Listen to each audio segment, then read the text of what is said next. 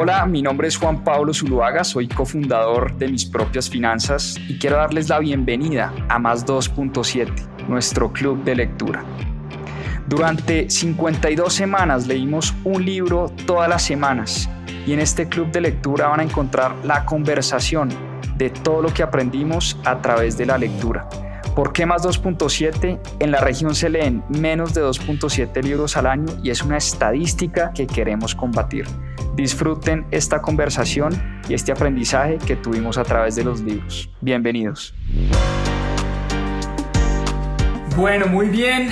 Nuestra cita obligada de todas las semanas, Club de Lectura Mis Propias Finanzas. Muchas gracias a todos los que ya se están conectando. Hoy tenemos una historia muy chévere, muy bonita, un libro muy ameno, muy fácil de leer y muy inspirador. Hoy vamos a estar hablando de este libro, Todos podemos cambiar el mundo, de Juan David Aristizábal. Como les digo, un libro que en un par de sentadas uno se lo lee y queda con un montón de reflexiones, un montón de preguntas.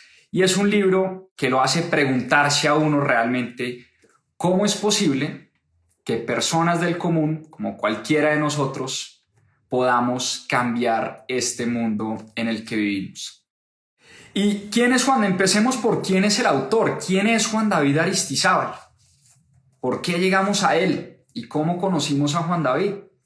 Resulta que Juan David es, es colombiano, nació en Pereira, ciudad natal de mi madre, y nació en 1989. Es un pelado muy joven, tiene 30 y 32 años, si no estoy mal. Y hoy en día es, es escritor, es conferencista, es consultor, es profesor de la Universidad del CESA, creo que es profesor de emprendimiento e innovación, si no estoy mal, creo que maneja eh, un, una iniciativa de emprendimiento en la Universidad del CESA. Y Juan David, aún a su corta edad, es una persona que está cambiando y está inspirando a miles de personas para que se animen a cambiar el mundo. Y hablemos un poquito de la historia de Juan David y qué lo llevó a escribir este libro y qué lo llevó a pensar que cualquier persona, cualquier persona, independientemente de su edad, su sexo, su raza, su país eh, de residencia, en fin, cualquier persona puede aportar su granito de arena y puede cambiar el mundo. Y la historia de este libro empieza Empieza Juan David contándonos un poco de dónde nació como esta curiosidad y esta iniciativa. Resulta que Juan David era un pelado muy enfermo. Él nació con problemas de respiración, de pulmones, de asma y pasaba a su corta edad muchos días, muchas semanas en una clínica, en un hospital.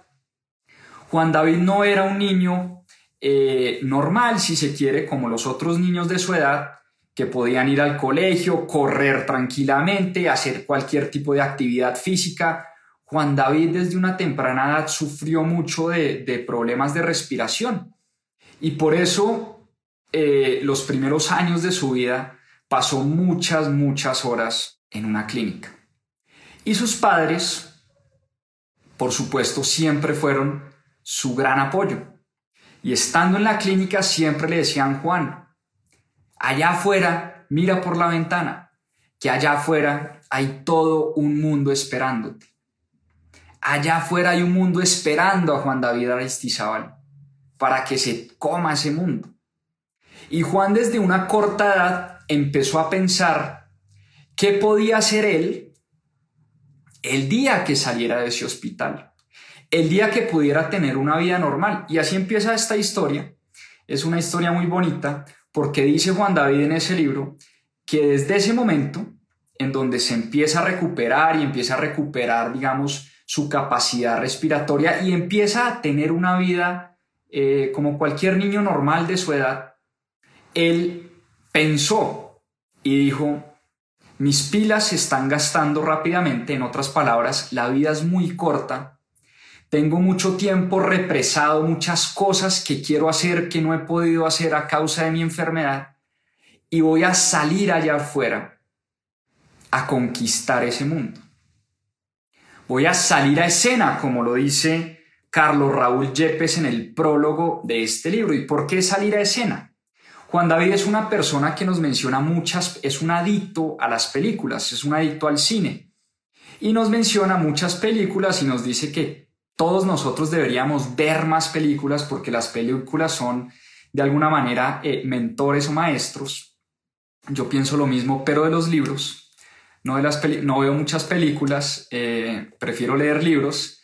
Pero bueno, Juan nos, dice, nos habla de las películas y nos dice lo siguiente, que todos los días eh, deberíamos salir a escena, ser superhéroes de este mundo. Entonces Juan, desde que empezó a recuperar su salud, dijo, a mí las horas se me están gastando, digamos que conscientemente decía que le queda o sentía que le quedaba poco tiempo eh, en este mundo, que la vida es muy corta y que uno tiene que aprovechar la vida para salir a hacer lo que a uno más le gusta hacer y a impactar la vida de las personas. Y Juan David era un pelado supremamente intenso en el colegio. Le decían Sirirí. Sirirí es como un pajarito que jode y jode y jode todo el tiempo, eh, que nadie lo calla, eh, porque Juan era un tipo supremamente intenso, intensísimo, en el colegio, en sus clases, eh, en su casa, el tipo no se podía quedar quieto. Todo el tiempo tenía que estar haciendo cosas. Y en el colegio tuvo una gran maestra, que fue una de sus grandes mentoras, y esa maestra lo animó en un proyecto que tuvieron en una de sus clases a empezar a cambiar el mundo. ¿Y cuál es la historia de, esa maestra que nos la cuenta Juan en su libro? Resulta que él estaba en una clase y en la clase eh, los pusieron a hacer un proyecto y él vivía en Pereira, como les decía, él nació en Pereira, vivía en Pereira, y hay una zona de Pereira que se llama o se llamaba la Galería, si no estoy mal. Y la Galería era, era una olla de, violencia, literalmente, era ese lugar donde se consumía droga, donde habían muchos habitantes de calle, se traficaba, había violencia, había, por supuesto, delincuencia, una zona muy complicada en la ciudad de Pereira. Y había un proyecto eh, en Pereira de la alcaldía para hacer toda una renovación. Pero él siempre se preguntó por qué las renovaciones de las ciudades, estas son el tipo de preguntas que se hacía Juan David a una corta edad, por qué las renovaciones en las ciudades consisten en poner una calle adoquinada bonita, de pronto hacer un par de construcciones, cambiar lo que se considera como, como una olla, ¿no? por un lugar donde haya de pronto un parque bonito, unas construcciones, unas aceras, en fin, él siempre la pregunta que se hacía es, ¿por qué la renovación consiste en temas, llamémoslo, materiales y de renovación urbana, en vez de ir al fondo del problema que realmente es la adicción de, de las personas que no tienen oportunidades, la adicción a la droga, la violencia intrafamiliar, la falta de oportunidades de empleo juvenil. Todas esas preguntas se las empezó a hacer Juan y estamos hablando que es un niño que estaba en el colegio. Y desde ese momento empezó a pensar cómo podía ayudar a esos habitantes de calle que vivían en la galería. Y la primera reacción de cualquier niño es, oiga, eh, démosle, ¿no? una limosna, dinero a esta gente para que pueda salir a comer. ¿Y qué pasa? Que tanto la profesora como sus padres como los adultos mayores le empezaron a decir, Juan, el gran problema es que si usted le da dinero a esa gente, esa gente con ese dinero va a salir a comprar droga, para consumir más droga. O sea que el problema no era la falta de dinero. Y por eso Juan David decidió porque en algún momento de su vida también vi una película, no recuerdo, se me, se me escapa el título en este momento, pero Juan David vio una película donde eh, una persona eh, hizo una cadena de favores. ¿En qué consistía esta cadena? La persona hacía un favor y la persona que recibía el favor tenía que hacer tres favores adicionales. Entonces, de esta manera, tres favores se convertían en nueve favores, nueve favores se convertían en 27 favores y de esa manera, a través de una cadena de favores, esta este personaje de la película empezó a transformar el mundo, a cambiar su historia. Y a Juan David se le quedó esa película en la mente y dijo, yo quiero hacer lo mismo con estos habitantes de calle. Voy a hacer una red de colaboradores y lo llamó una cadena informativa, donde le iba a informar a mucha gente sobre las realidades de estos habitantes de calle para que mucha gente se animara no a darles plata a ellos y a ellas directamente, sino que a través de fundaciones que se dedicaban especialmente a ayudar a estos habitantes de calle, fundaciones establecidas, profesionales, con todos los protocolos y todas las de la ley, lo que quería Juan David era que el dinero se canalizara y llegara a estas fundaciones. Pero Juan David, a través de su cadena informativa, lo que quería lograr es que muchas más personas conocieran estas fundaciones. Y fue tanto el impacto que lograron estos pelados del colegio que esa iniciativa incluso llegó hasta la alcaldía de Pereira. Y llegó a sonar tanto y a ser tan importante que estas fundaciones, pues, por supuesto, empezaron a recibir mucho más dinero del que recibían antes y pudieron impactar de una mejor forma a estos habitantes de calle. Entonces, desde una temprana edad, Sirirí, o Juan David Aristizábal se dio cuenta que podía cambiar y transformarle la vida a las personas. Y ahí fue cuando conoció el significado de la palabra liderazgo, de lo que significa ser un real líder en la sociedad. Y un líder, dice Juan David en su libro, un líder es aquel que mueve que inspira a otros a tomar acción y a resolver grandes problemas. Independientemente de la edad, independientemente del poder económico, independientemente del poder político. Un líder no necesariamente es el CEO de la empresa o el presidente de la república o el alcalde de la ciudad. Un líder es aquel o aquella persona que es capaz de inspirar a los demás de mover a los demás para que resuelvan grandes problemas en la vida. Entonces, desde ese momento, Juan David empezó a pensar que lo que quería realmente hacer en su vida era inspirar a otros a la acción, inspirarlos a resolver grandes problemas. Y por eso, el título de su libro lo dice claramente. Todos y todas podemos cambiar el mundo con pequeñas acciones, con pocos recursos. No necesitamos recursos económicos, necesitamos ser recursivos, tener buenas ideas, armar un gran equipo.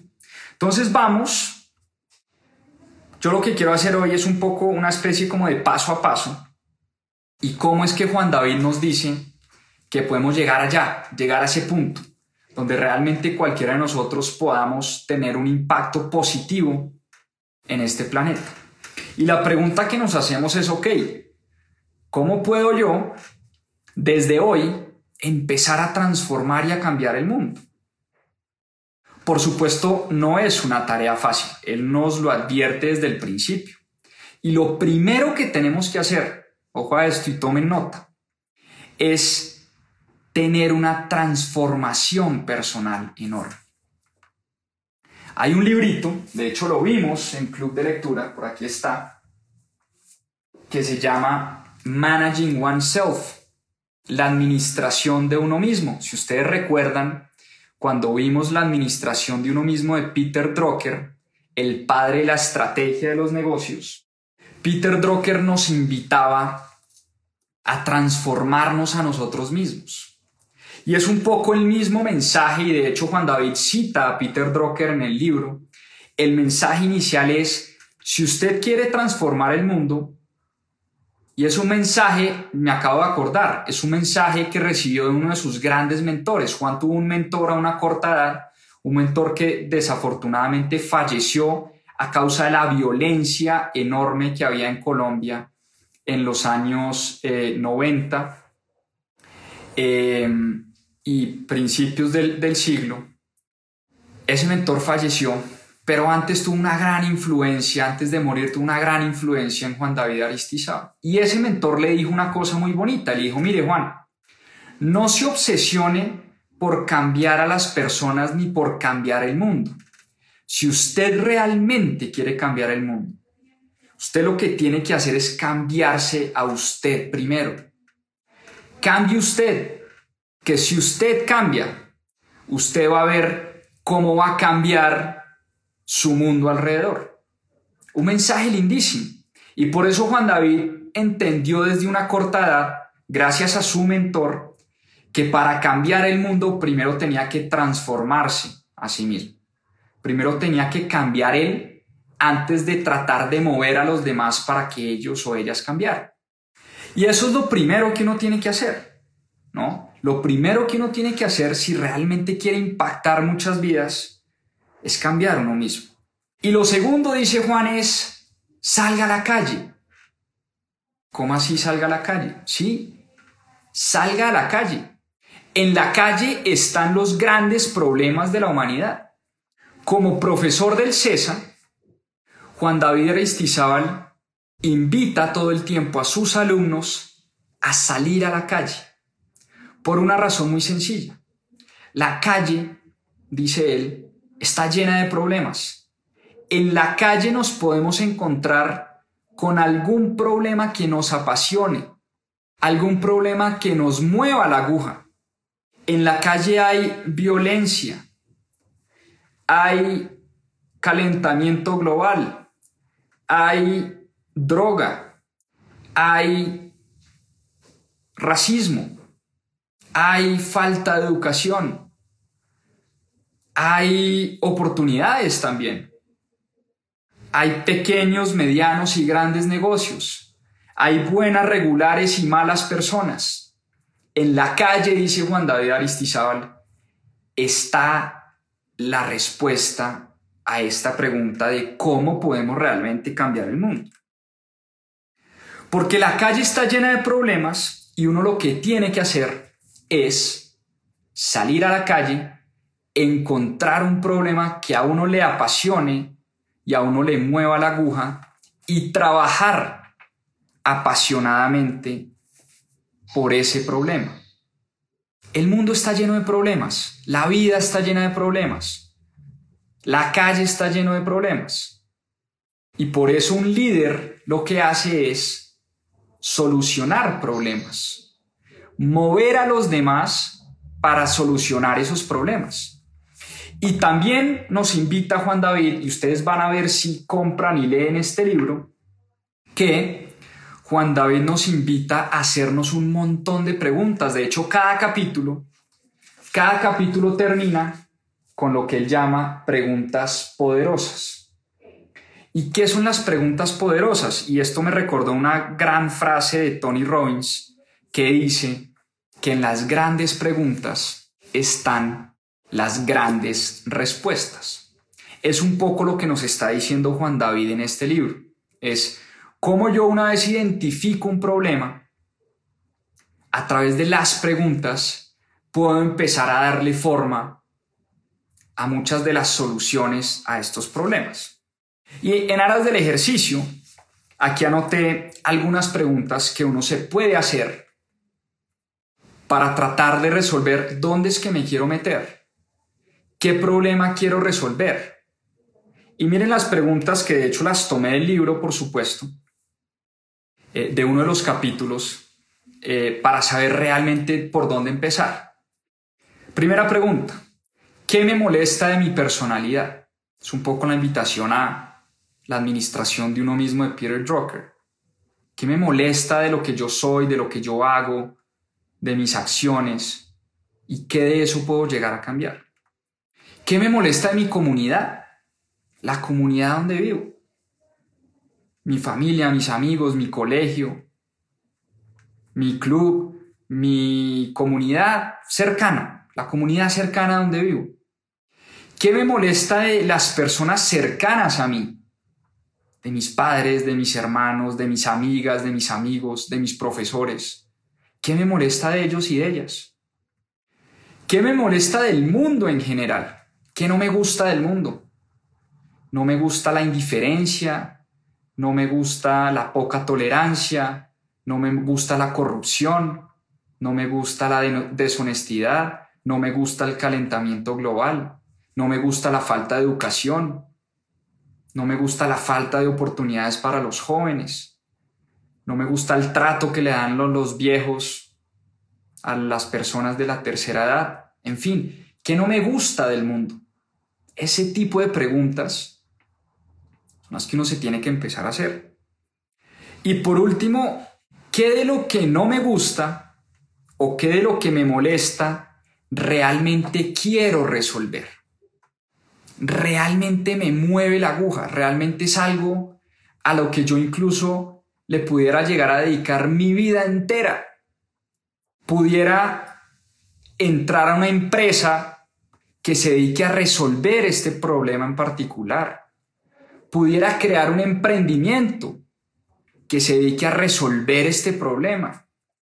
Pudiera hacer parte de una fundación que se dedique a trabajar por eso que no me gusta pudiera hacer política en pro de ese problema que quiero resolver y quiero solucionar.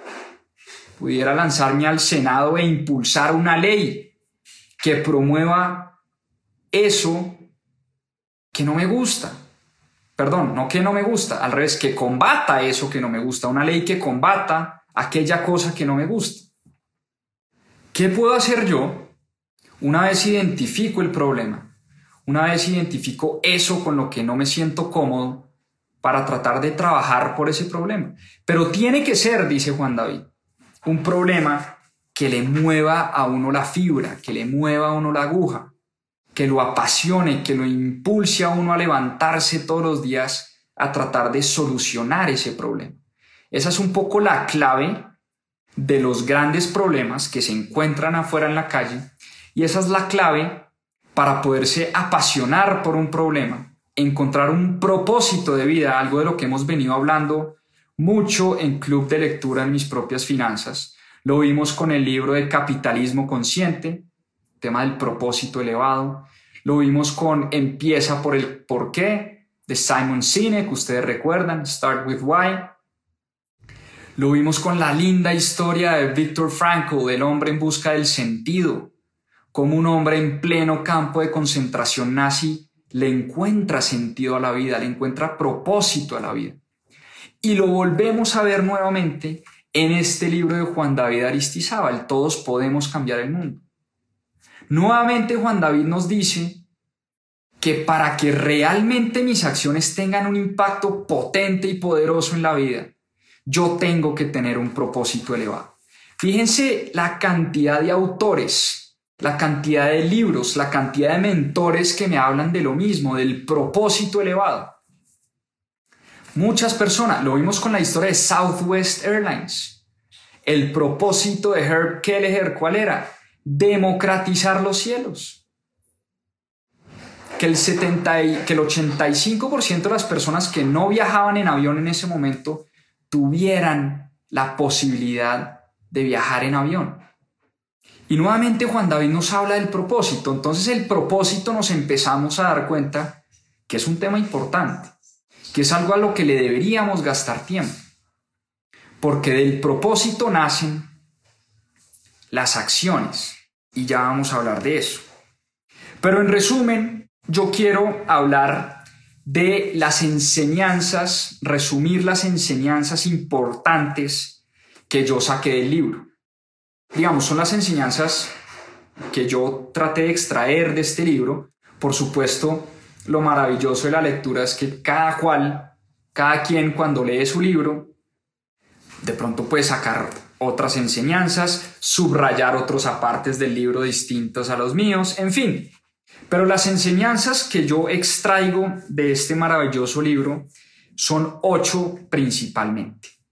Y se las voy a compartir. Se las voy a compartir para que ojalá se animen a, leer el libro y sacar ustedes sus propias enseñanzas. Pero se las comparto porque creo que es un libro que a mí me ayudó mucho a, redefinir muchas de, las cosas que estoy haciendo hoy en día eh, en los negocios, en la familia, en las empresas. Y también me ayudó a cuestionarme realmente y a, tratar de responder esa pregunta de cómo yo, desde lo que sé y desde lo que hago y desde mi experiencia, puedo ayudar a resolver algún problema eh, y a cambiar el mundo. Entonces, enseñanza número uno, creo que ya se las mencioné, salir a la calle. Y repito, en la calle pues vamos a encontrar muchos problemas y lo que tenemos que hacer es, punto número dos, punto número dos, escoger un problema. Un problema de esos de la calle que nos apasione, un problema que nos mueva la aguja y un problema por el que queramos trabajar eh, intensamente para resolverlo. Tercero, y conectando un poco con el mensaje de Peter Drucker, analizar mis talentos. ¿Cuáles son esos talentos que yo tengo que pueden ayudar a resolver ese problema que yo escogí? ¿Qué talentos tengo yo? ¿Será que yo soy un gran escritor, un gran comunicador, un gran matemático, un gran orador, un gran líder, un gran intelectual, un gran bailarín, qué sé yo. Uno se tiene que preguntar qué talentos tiene uno que puedan ayudar a resolver los problemas que uno quiere acabar. Y por eso ahí viene un poco la conexión con el librito de Peter Drucker, de Managing Oneself. Porque cuando uno hace esa introspección, cuando uno se empieza a preguntar qué talentos tengo eh, y cómo puedo poner esos talentos al servicio de mi problema, también, también descubre lo que a uno le falta. Porque es prácticamente imposible, nos dice Juan David en su libro, resolver problemas y tener grandes impactos en el mundo si no tenemos un buen equipo. Y ese para mí es el punto número cuatro, la lección número cuatro de este libro es, ok, entendí mis talentos, entendí para qué soy bueno, pero también entendí para qué no soy tan bueno, en qué me falta mejorar y dónde puedo conseguir apoyo de otras personas. Y por eso el punto número cuatro es armar un buen equipo. Uno tiene que rodearse de personas que ojalá sepan más que uno que ojalá lo impulsen a uno a trabajar más duro, a llegar más lejos, que ojalá lo motiven y lo inspiren a uno. Porque claro, uno puede tener un montón de talentos y uno puede poner esos, esos talentos al servicio de ese problema, pero uno solo no lo va a lograr. O de pronto solo va a lograr un impacto muy pequeñito. Pero si uno se rodea de personas que compartan su pasión por resolver ese problema, que compartan esa iniciativa, que compartan la misma pasión y las mismas ganas por cambiar el mundo y por resolver problemas, uno realmente puede lograr un impacto muchísimo mayor, un impacto mucho más positivo. Punto número 5. Ojo a esto, y esta me encanta. Orientación a la acción. Yo no, le, no les puedo explicar la cantidad de veces que me he sentado a tener muy buenas ideas y esas ideas se quedan en mi agenda, en mis notas, en mi computador y nunca las ejecuto. Y yo creo que no es un problema mío. He llegado a pensar que es un problema eh, de la humanidad entera. Somos poco orientados a la acción. Nos da mucho miedo actuar. Nos da mucho miedo dar ese primer paso. Quedamos congelados y bloqueados cada vez que tenemos una idea, porque obviamente una idea, eh, pasar de una idea a la ejecución de esa idea, tiene todo un trajín y un camino detrás. yo creo que ese pánico que nos da recorrer ese camino para llegar a lograr lo que realmente queremos lograr es lo que hace que no actuemos y que nuestras grandes ideas se queden en eso. en grandes ideas. Y para no ir muy lejos, ¿cuántas veces ustedes no han oído, ay, es que yo tuve esa idea primero? Yo conocí una persona que antes de que fundaran, no sé, Rappi, por poner cualquier ejemplo, yo conocí a alguien eh, que tenía esa idea también. O las famosas historias de las demandas, ¿no? El famoso tipo que demanda a otro emprendedor porque le copió su idea. Hombre, ideas originales en el mundo hoy hay muy pocas, contadas con los dedos de la mano. Todo, absolutamente todo ya está inventado. Rappi no fue la primera empresa de domicilios en el mundo ni en Colombia. El iPod no fue el primer MP3 en el mundo. Google no fue el primer buscador. No sé si ustedes recuerdan Altavista o otros buscadores distintos a Google. Ideas innovadoras, ideas únicas, ideas nuevas, yo, yo por lo menos no conozco. Pero las personas que realmente logran generar un impacto positivo en el mundo y en la vida de muchas personas son esas personas que actúan y ponen en práctica y convierten en realidad esas ideas muy, muchas veces locas que pasan por su cabeza. Entonces olvidémonos eh, de, esa, de esa idea trillada de que yo no le comparto a nadie mis ideas porque me las van a copiar. No, compártale a todo el mundo sus ideas, que al revés, usted lo que va a conseguir es gente que le ayude a trabajar por esas ideas, por esos emprendimientos, por esos negocios. Debemos perder ese miedo de compartir nuestras ideas, compartir lo que está en nuestra cabeza y en nuestro corazón. Por el contrario, yo lo que me he dado cuenta es que entre más comparto eso que quiero hacer, en mis negocios, en mis emprendimientos, más recibo a cambio. La gente genuinamente está dispuesta a ayudarme. De pronto habrán unos pocos que sí, quieran copiar la idea, robarse la idea eh, y montar esa idea que, que yo les estoy compartiendo. Pero hombre, eso a uno no lo debe trasnochar porque realmente la gente que logra impactar es la gente que pone en práctica y vuelve realidad esas ideas. Por eso la orientación a la, acción es para mí una de las enseñanzas más importantes de este libro. Número 6, clave, clave, clave, y lo he venido hablando acá durante muchas semanas en Club de Lectura. Número 6, tener mentores. La importancia de hablar con personas que ya hayan recorrido el camino antes que uno hablar con personas y tener personas cercanas que sepan más que uno, que nos puedan orientar, que nos puedan ayudar. De hecho, ustedes lo saben, porque aquí en Club de Lectura lo hemos dicho varias veces.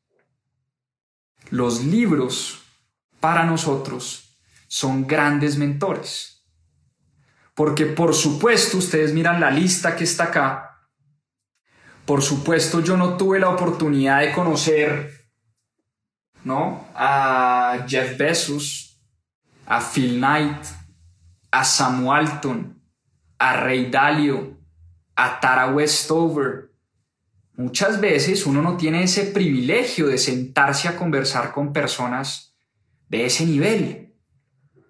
Pero ¿cuál es la forma de establecer una conexión, una relación con ese tipo de mentores de altísima calidad?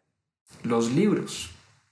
En los libros está lo que piensan esos autores. Es como tener una conversación personal. Yo cuando me siento a leer a Juan David Aristizábal y me, me senté a leer Todos podemos cambiar el mundo, yo de alguna manera siento que estoy teniendo una conversación con él, que lo estoy conociendo en persona, que estoy conociendo su historia, estoy conociendo el que piensa, el que ha hecho, cómo lo ha hecho, con quién se ha conectado, qué libros lee, qué películas ve. Los libros son grandes mentores y por eso para mí una de las grandes lecciones de este libro es eso, tener mentores, importantísimo. Rodéense y la famosa frase de que uno es el resultado de las cinco personas con las que pasa mayor tiempo en su vida. Entonces empiécense a preguntar con quién pasan ustedes tiempo en su vida. Porque si las cinco personas con las que ustedes más tiempo pasan en su vida son personas vagas, perezosas, negativas, en fin, pues uno va a terminar siendo el resultado de esas cinco personas con las que más tiempo paso en mi vida. Por el contrario, si las cinco personas con las que ustedes se relacionan todos los días de su vida son personas emprendedoras, con ganas de cambiar el mundo, con buenas ideas, personas positivas, personas honestas, personas transparentes, seguramente ustedes van a terminar convirtiéndose en ese tipo de persona. Pónganle mucho cuidado a la gente de la que se rodea. Punto número 6, tener mentores. Punto número 7, y esto es bien importante, tener claro para dónde vamos o por lo menos para dónde queremos ir. Es decir, tener una meta. Una vez uno escoge su problema, se enamora del problema, empieza a actuar, uno tiene que tener un objetivo muy claro. Es como pilotear un avión sin saber para dónde vamos. Es un poco la analogía. Nosotros, en la medida en que tengamos muy claro a dónde queremos llegar y nos vayamos poniendo metas todo el tiempo, metas de corto, mediano, largo plazo, de esa manera podemos diseñar nuestra vida y organizar nuestra vida alrededor de esa meta. Por eso es importantísimo tener metas claras en la vida. Es una de las lecciones importantes que yo me llevo de este libro. Tener claro para dónde vamos. Fundamental. Y por último, punto número 8, enseñanza número 8 del libro. Escribe tu manifiesto. ¿Y qué es un manifiesto? Es una declaración de principios e intenciones. Y eso me recordó también al tal vez el primer libro, ustedes lo tienen acá, que leímos en Club de Lectura, que fue el libro de Ray Dalio, este gran inversionista, fundador de Bridgewater Associates. Ray Dalio en su libro, de hecho su libro se llama Principios, y en su libro Ray Dalio nos invita a escribir nuestros principios, esos principios que van a guiar nuestra vida. Porque cuando uno tiene sus principios claros, decía Ray Dalio en su libro, es mucho más fácil tomar decisiones difíciles. Es un poco lo mismo que nos está diciendo Juan David Aristizábal en este libro.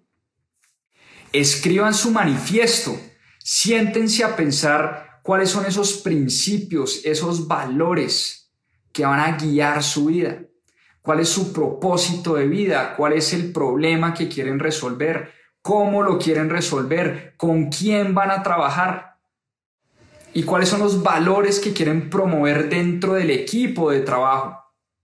Esos valores que entre las personas del equipo van a promover todos los días de la vida. En ese momento uno tiene su manifiesto personal. En ese momento uno desarrolla esa especie de guía que uno puede revisar todo el tiempo. Por supuesto, nada queda escrito en piedra, uno puede revisar, cambiar, ajustar, pero es importantísimo tener claro cuáles son esos valores que van a guiar nuestro propósito de vida. Entonces, ahí lo tienen. Ocho lecciones de este libro y se las repito rápidamente. Primero, salir a la calle. Lección número dos, escoger un buen problema que me apasione. Lección número tres, analizar mis talentos, qué talentos tengo. Lección número cuatro, armar un gran equipo. Lección número cinco, orientación a la acción.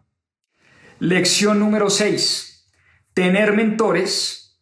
Lección número siete, tener claro para dónde vamos. Y finalmente, lección número ocho, escribe tu manifiesto, que es la declaración de mis principios y mis intenciones.